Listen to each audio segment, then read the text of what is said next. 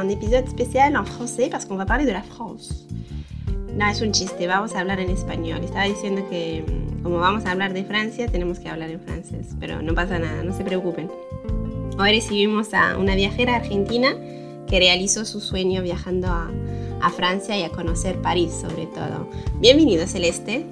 ¿Nos puedes explicar cómo nació este sueño de ser viajera? Hola, ¿cómo están todos? Bueno, bienvenidos y gracias por esta invitación eh, a contar mi, experiencia eh, como viajera. Mi nombre es María Celeste, soy de Argentina.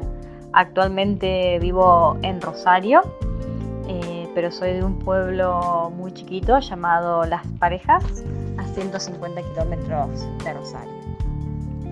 ¿Por qué me considero una viajera? A ver, eh, creo que en principio siempre viajé mucho con mi mente, con mi espíritu, con mi corazón, eh, siempre buscando historias, creando y leyendo mucho de historia y de lugares.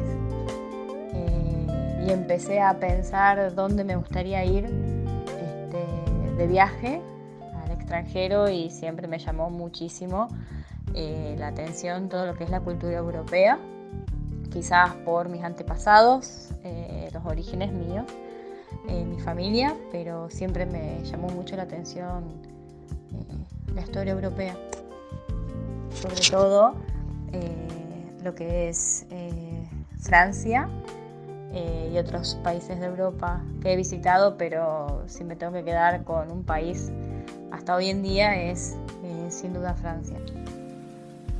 Bueno, ahora Celeste nos gustaría saber más en detalle cómo es que nace este sueño. Estuve muchísimos años ahorrando para poder hacer el viaje. Eh, más de 10 años estuve ahorrando para poder hacer el viaje porque siempre había otras situaciones familiares que estaban atravesadas y bueno, y tenía que salir a, a trabajar para poder pagar mis estudios o para ayudar a mi familia. Eh, así que me costó muchísimo poder llegar y poder cumplir mi sueño, que era viajar a Europa, específicamente visitar Francia. Eh, es un sueño que tuve desde adolescente y empecé a ahorrar eh, trabajando este, y empecé a estudiar el idioma, también el francés, que me falta muchísimo por aprender, porque me falta práctica, poder hablarlo, pero lo veía como algo muy lejano hasta que eh, se dieron varias circunstancias, eh, desde lo personal, desde lo profesional, porque ella me había recibido de las carreras que yo estudié y porque tenía un trabajo sostenido en el tiempo y pude ahorrar el dinero para poder viajar a París. Eh, y cuando llegué fue magnífico, fue maravilloso. Qué lindo todo esto que nos acabas de, de contárseles es increíble y particularmente me llama mucho la atención porque esta no es una historia ocasional, sino es como que llegó un proceso en el cual, como vos nos fuiste contando, viste la historia, empezaste a investigar y ahí es cuando decidiste por hacer este viaje. Pero algo que también nos interesa es saber un poquito más con detalle el porqué de Francia. Me llama la atención y me llamó y me llama y me va a seguir llamando la atención Francia por varios motivos. El primero es que siempre leí muchísimo toda la, historia de Europa, específicamente de, Francia, y me llamó mucho la atención tanto sus pensadores, filósofos, pedagogos, eh, su historia, su política y la arquitectura que tiene es impresionante. Si bien todo se remonta a lo que son los orígenes a Grecia, eh, me parece que historia francesa y toda su arquitectura, sus costumbres, eh, sus gustos, me parece una cultura muy refinada, eh, una cultura de muy buen gusto y que me ha llamado siempre muchísimo la atención.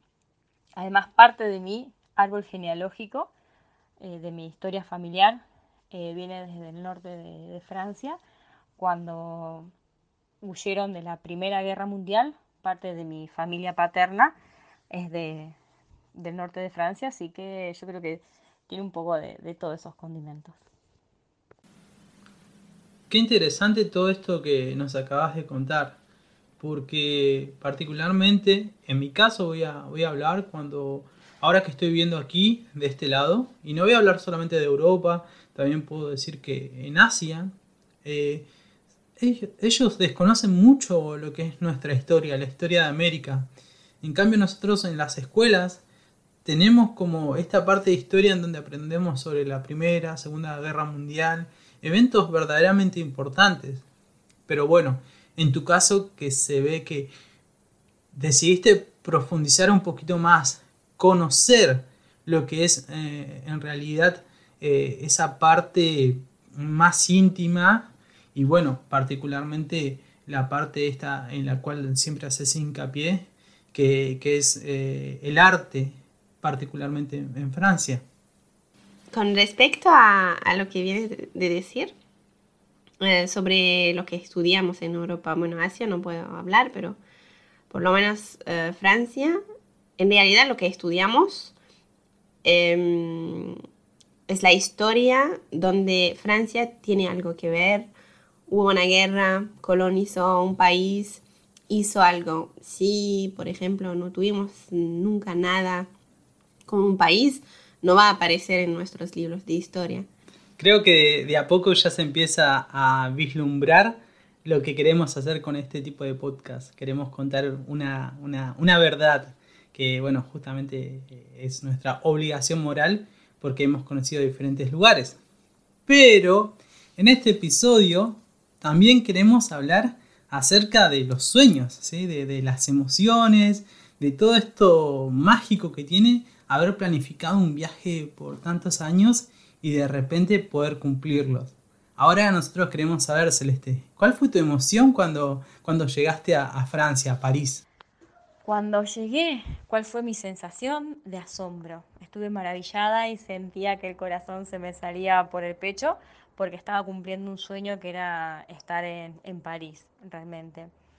Eh, sentía que, no lo podía creer, o sea, si tenía, cuando estaba con mi valija, con mi maleta y tenía que subir al colectivo y hacer varias, eh, varias tomas de colectivos antes de llegar al centro, que era donde me alojaba, y había mucha gente, no me molestaba para nada, lo veía todo maravilloso a diferencia de otras ciudades en las cuales había estado. Eh, me gustaba, todo me parecía hermoso, perfecto, eh, mágico. Era poder cumplir un sueño de más de 10 años. Había estado 15 años, 10, tratando de conocer Francia, tratando de conocer París y era todo absolutamente mágico. Y sentía que el corazón se me salía por el pecho y me llamó muchísimo la atención la amabilidad de la gente. Fueron muy, pero muy buenos, muy amables y muy predispuestos a, ayudarnos, a, la ayuda. Cuando yo iba y pedía ayuda para algo, nos, nos han ayudado. Es más, veíamos a los, a los yuppies, a las personas que iban eh, a su trabajo, ¿no? Siempre muy bien vestidos, con mucha elegancia, y nos ayudaban a llevar las valijas. Salíamos del metro y me decían, te ayudo, y bueno, nos llevaba, no, no lo podíamos creer, no, está bien, pero no, no, por favor, y nos han acompañado a llevar la valija. Pero muy buenas intenciones, eh, muy amables. Sabes, Celeste, es muy interesante lo que, lo que estás contando, porque, mm, bueno, en realidad estoy muy contenta que lo hayas pasado bien, porque era tu sueño. Estamos muy contentos. Pero, mm, eh, siendo de Francia, em, París no es una referencia de gente buena onda. y hasta los parisinos lo dicen. hay una rivalidad, si se puede decir así. una rivalidad. Entre París y el resto de Francia. Y no nos amamos mucho. Yo soy del sur, así que te puedes imaginar. Pero mm, conocemos poca gente que, se hubiera comportado así como lo que estabas contando, porque París es muy conocido por la gente muy apurada, bastante enojada, em, mucha gente en el metro, mucha gente en la calle, mucho ruido, la gente que se queja mucho. Bueno, en Francia nos quejamos muchísimo, pero en París mucho más. Eh, encima tienen un clima bastante malo en general todo el año. Así que no ayuda a estar eh, de buen humor. Así que estoy bastante sorprendida de tu, de tu relato, pero muy contenta porque mm, hubiera sido bastante malo si lo hubieras pasado mal. Así que genial que lo hayas pasado bien. Y bueno, yo para agregar algo, a veces está esta, esta frase clásica, ¿no? Que uno atrae eh, lo, que, lo que emana, ¿no? Lo que es. Sí. Sí, sí. Y bueno, se, nota que, estuvo todo súper lindo. Pero, ¿qué, cosa más te emocionó cuando llegaste a París? Lo que más eh, me emocionó eh, fue cuando llegué a la torre de Notre Dame, arriba de todo, que se podía subir y vi una de las gárgolas.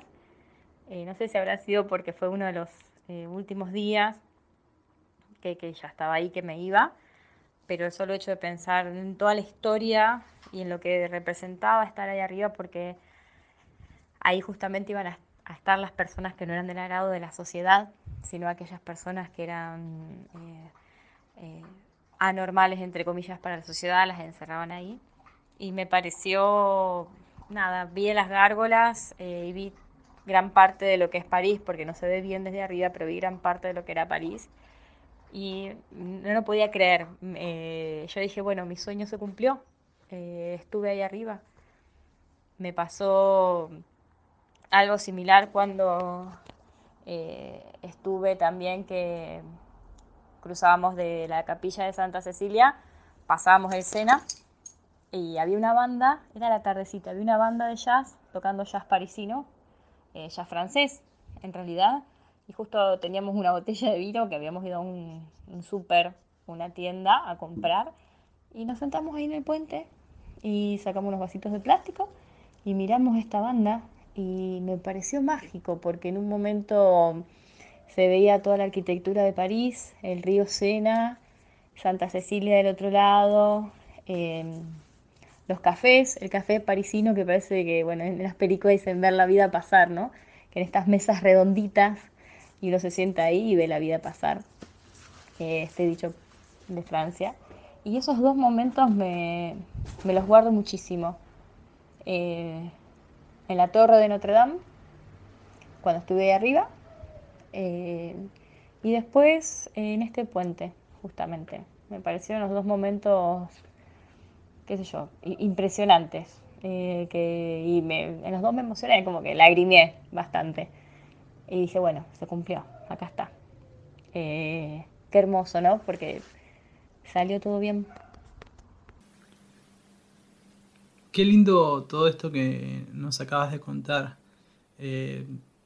con cada palabra, cada relato que, haces, eh, empatizo totalmente porque eh, esa sensación de haber cumplido un sueño, pero al mismo tiempo de estar pasándola tan bien, es como que te escucho en tus relatos y inmediatamente viajo, viajo en mi, cabeza, en mis recuerdos y, me veo reflejado en todo eso que, nos acabas de decir, es increíble. Qué, qué bueno tener eh, esa, e, ese recuerdo tan bello para luego después eh, en algún momento, no sé si a través de una fotografía o un video, poder eh, verlo y decir, lo logré, por fin pude hacer ese sueño realidad. Es muy, pero muy lindo. Y aprovechando también este momento, quiero aprovechar y preguntarte sobre el Louvre. ¿Pudiste conocer el Museo del Louvre? Con respecto al Museo del Louvre, eh, o no sé cómo bien cómo se pronuncia, eh, me pareció muy grande. Eh, realmente lo que pude conocer fue ínfimo en relación a la proporción de lo que hay en el museo.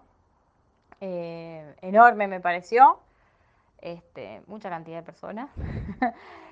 que a ver, es un museo mundialmente reconocido. Tiene sí encontré una diversidad de arte impresionante y de épocas, eh, de, historia.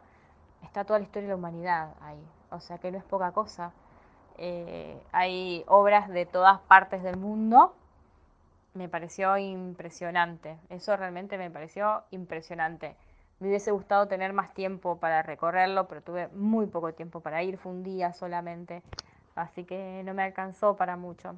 Sí hay otro museo que me ha gustado mucho más, que es el, Petit Museum o museo, el pequeño museo, no sé si está bien pronunciado, y el Museo de Orsay.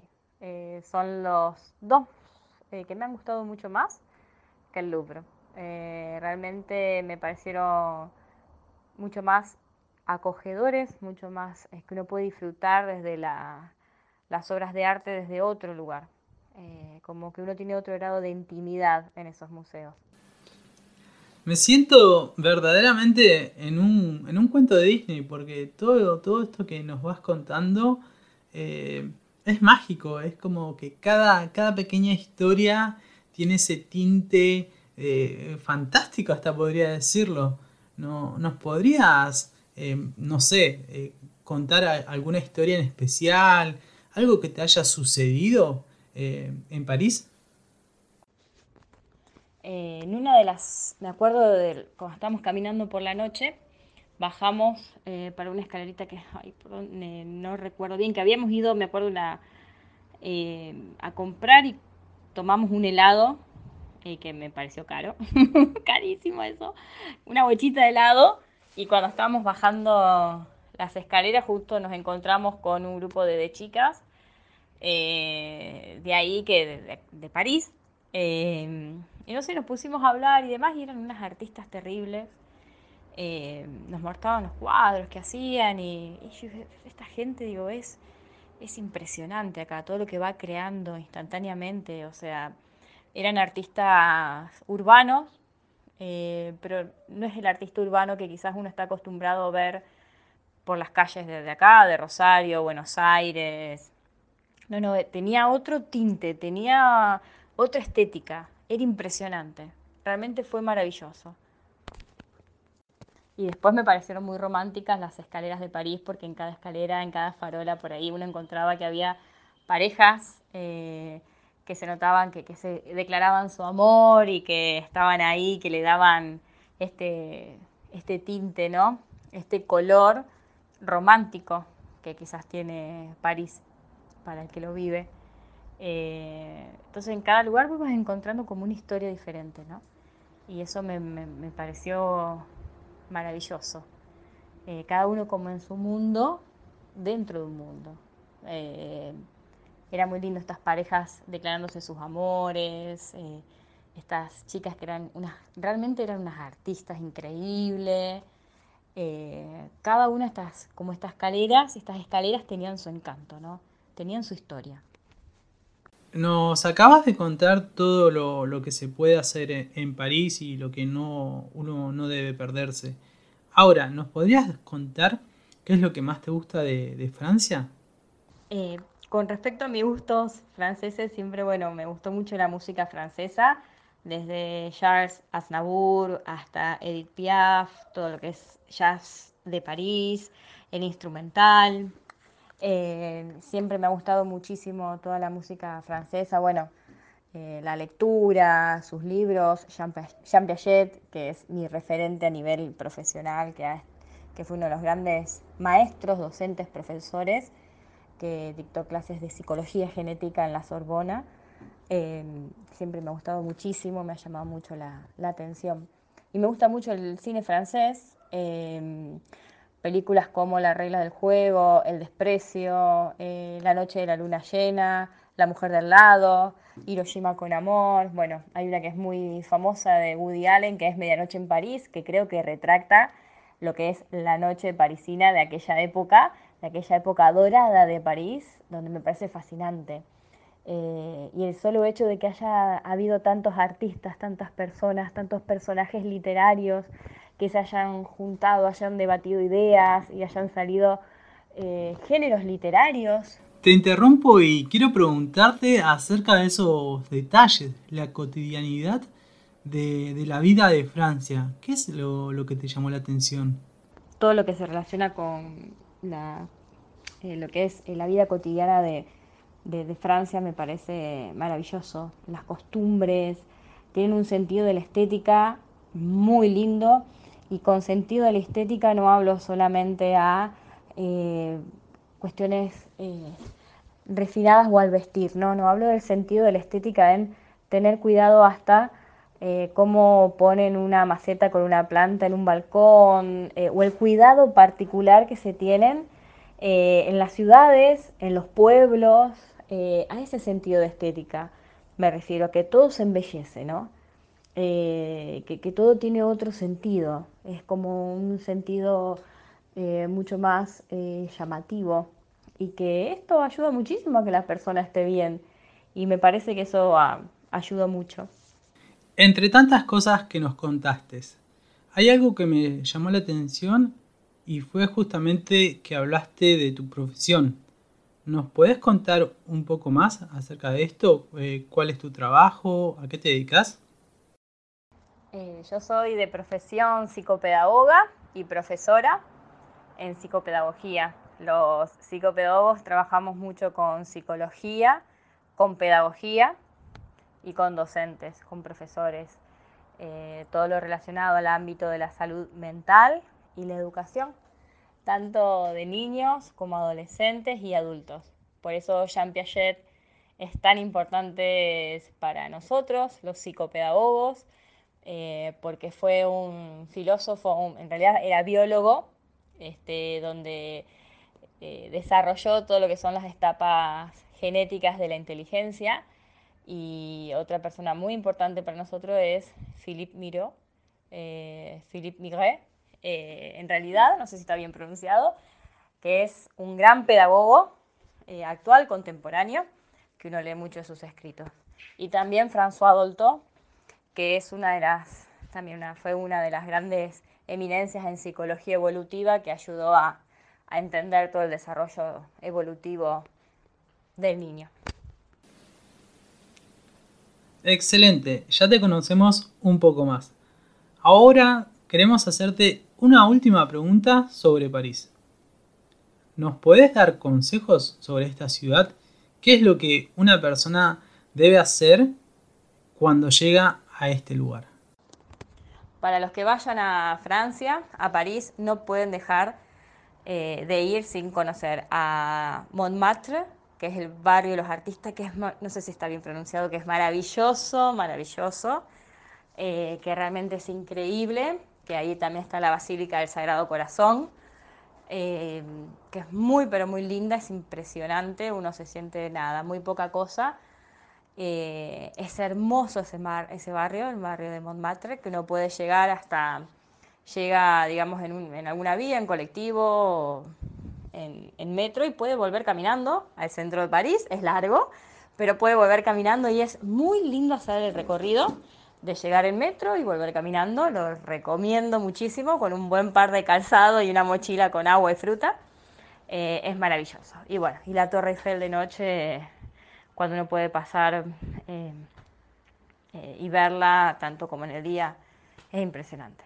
Pero Montmartre es para ir quizás en, metro y volver caminando. Y lo más lindo, otra cosita más que me olvidaba, las escaleras. Cada escalera tiene una historia en París. Cada farola, cada escalera, eh, cada rincón. Bueno, las escaleras son infinitas y así como están llenas de historias. Qué bueno, qué bueno todo lo que nos estás em, contando.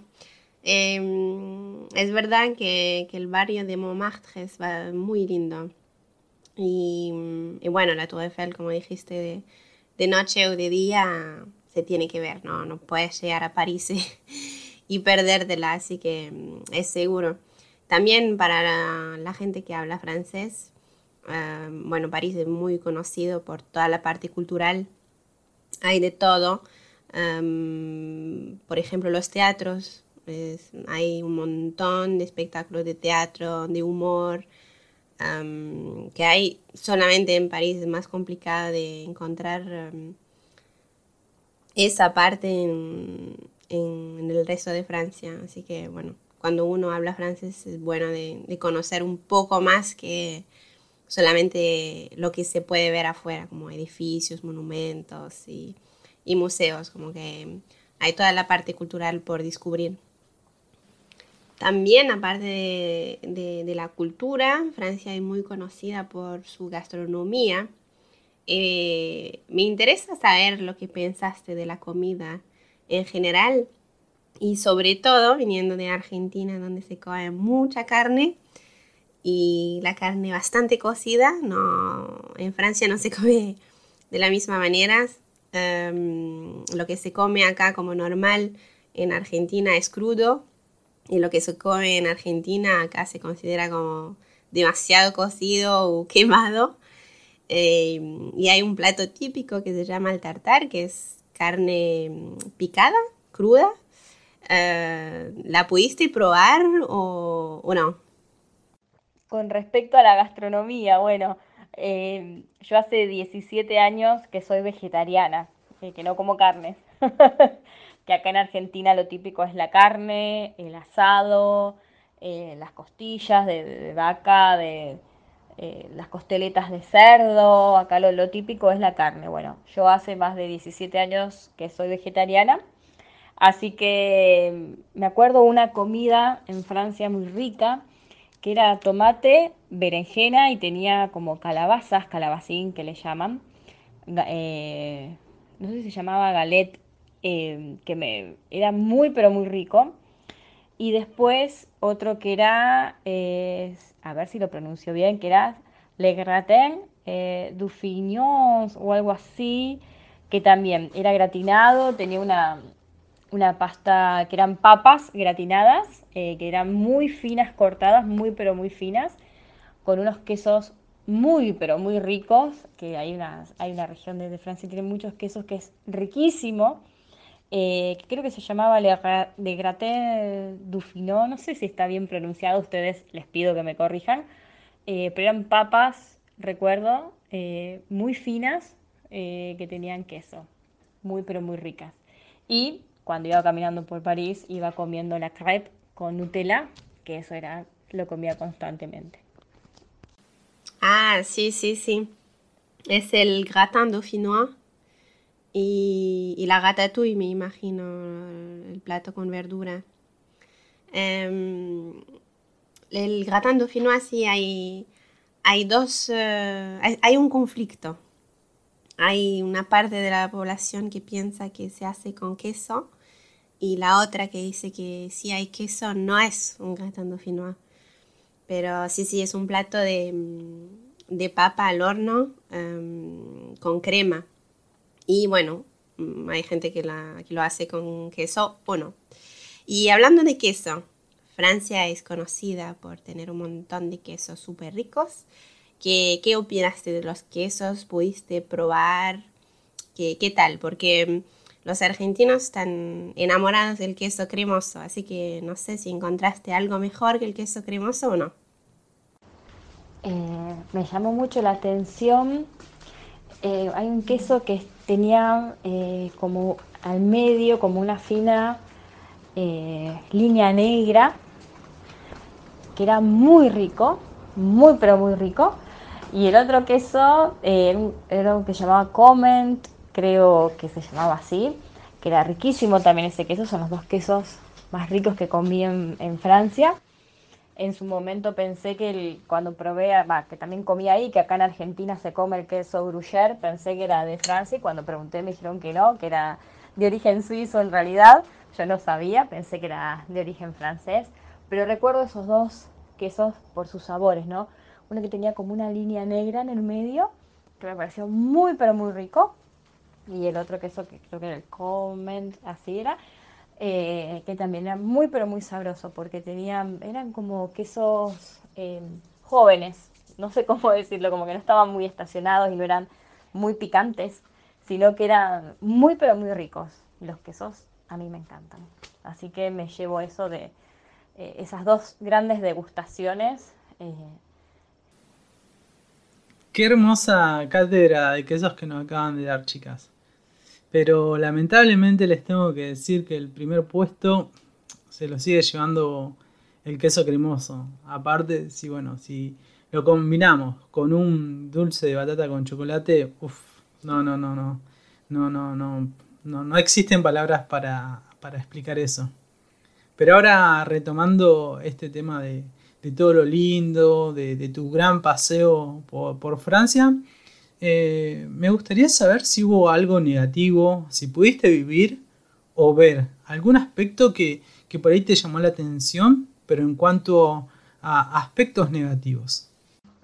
Sí me pareció ver eh, una gran contradicción en relación a las diferentes nacionalidades de las personas. Porque por un lado uno en las grandes ciudades o en los poblados por ahí no tan grandes demográficamente, pero más pequeños, eh, uno encuentra una diversidad de personas provenientes de distintas partes del mundo que es maravilloso, eh, que uno cuando es de un pueblo chico, de Argentina, eh, quizás es muy difícil de ver, pero al mismo tiempo noté que habría una gran discriminación negativa eh, hacia algunas nacionalidades específicamente. Y mm, eso me generó una gran contradicción porque por un lado vi a Francia tan abierto a la multiplicidad de personas provenientes de distintas partes del mundo, pero por otro lado en el modo del trato eh, o la manera de, dirigirse a alguien cuando eh, no era de algunos de los países eh, como de preferencia, el trato no era tan bueno. Repito, con respecto a mí no puedo decir nada porque me han tratado muy bien, no puedo decir absolutamente nada, pero sí lo observaba con otras personas. Eso me pareció bastante cruel. Eh, pero bueno, es lo que yo pude ver de mi corta experiencia. Este es un tema muy delicado, el cual acabas de, nombrar. Y, es un tema recurrente cuando llegan las elecciones. Siempre aflora y está en vilo todo el tiempo, ya sea por internet o en la televisión pero vamos a dejarlo de, costado sin sacarle importancia. Es un tema verdaderamente importante y que tiene muchísimo peso aquí en Francia. Pero también queremos preguntarte por aquellos lugares que te faltan recorrer. Lo que me falta recorrer es el norte de Francia, ir a la región de mis antepasados, eh, conocer toda la parte norte de Francia, eh, que es donde quiero ir, y es donde voy a volver. Primeramente me gustaría hacer una escala en París, quedarme varios días en París, porque creo que cada calle, cada esquina, cada lugar es único. Eh, uno se para y mira hacia arriba la arquitectura y es impresionante y todo tiene un estilo de estética tan lindo que es maravilloso. Eh, me parecieron muy fácil eh, las conexiones de, las líneas de los metros, de los colectivos, todos, eh, tenías llegada todo el tiempo a toda hora. Era muy fácil llegar de un lugar al otro. Este, así que eso me, gustó. Y me sorprendió mucho los baños públicos que salían de abajo, de aparte de abajo. Eh, uno apretaba y salían desde el piso, estaban en la parte del subsuelo, salían, uno entraba, usaba el baño, después volvía a bajar. Me pareció maravilloso y pienso qué lejos está Argentina, obviamente, de todo esto. Eh, pero me, me pareció maravilloso el sistema de baño público que, había ahí, sorprendente, muy sorprendente. Lo que es muy sorprendente son tus respuestas. Creo que ya tengo el nombre para, para, este episodio. Creo que con todo lo que nos estuviste diciendo a lo largo del programa, podríamos ponerle Celeste en el París de las Maravillas. Creo que ese sería el nombre perfecto para, este podcast. Y ya para, para, ir cerrando de alguna manera este, este episodio, me gustaría también, nos gustaría consultarte eh, qué otros países eh, conociste cuando, cuando viniste justamente aquí a, Europa. Bueno, en ese viaje de Europa eh, también conocí España, Italia, Grecia con una escala cuando íbamos en Etiopía, pero solamente hicimos escala en Etiopía, que realmente el aeropuerto fue hermoso en cuanto a la diversidad cultural, porque había situaciones que nunca pensé en mi vida que iba a ver. este, y me llamó muchísimo la atención y me llevo eso y me quedé con ganas de, conocer una parte de, África. Eh, pero hicimos, bueno, España, Italia y Grecia también. Qué viaje hermoso que, que realizaste, Celeste. Nos encanta todo, absolutamente todo. Y bueno, ese tinte mágico que le pusiste a cada uno de los relatos eh, fue, un programa diferente. Fue un episodio en el cual creo que muchas personas van a encontrarse identificadas porque sos una, soñadora que, luchó por, por sus sueños y lo logró.